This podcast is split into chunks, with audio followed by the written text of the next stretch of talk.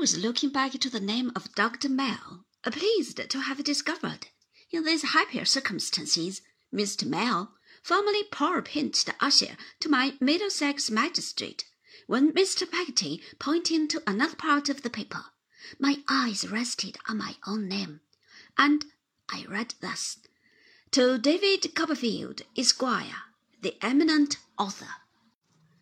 My dear Sir, Years have elapsed since I had an opportunity of ocularly perusing the lineaments now familiar to the imaginations of a considerable portion of the civilized world.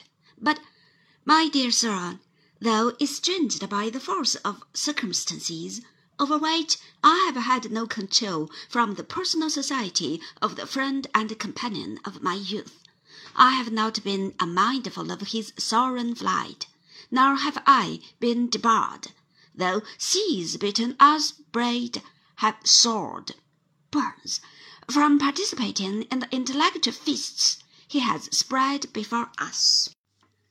I cannot, therefore, allow of the departure from this place of an individual whom we mutually respect and esteem, without, my dear sir, taking this public opportunity of thanking you, on my own behalf, and I may undertake to add, on that of the whole of the inhabitants of Port Middlebay, for the gratification of which you are the ministering agent. Go on, my dear sir. You are not unknown here, you are not unappreciated. Though remote, we are neither unfriended, melancholy, nor, I may add, slow. Go on, my dear sir, in your eagle course.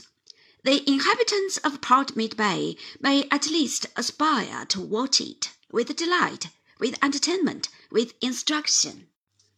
Among the eyes elevated towards you from this portion of the globe will ever be found, while it has light and life, the eye appertaining to Wilkins Micawber, magistrate.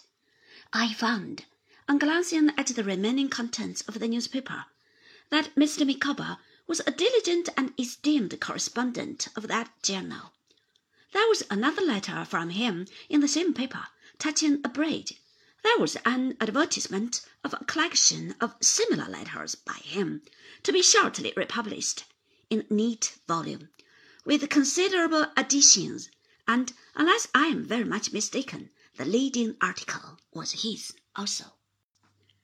We talked much of Mr. Micawber and many other evenings while Mr. Peggotty remained with us. He lived with us during the whole term of his stay, which, I think, was something less than a month, and his sister and my aunt came to London to see him. Agnes and I parted from him aboard ship when he sailed, and we shall never part from him more on earth. But before he left, he went with me to Yarmouth to see a little tablet I had put up in the churchyard to the memory of Ham. While I was copying the plain inscription for him at his request, I saw him stoop and gather a tuft of grass from the grave and a little earth. For Emily, he said, as he put it in his breast, I promised Master Davy.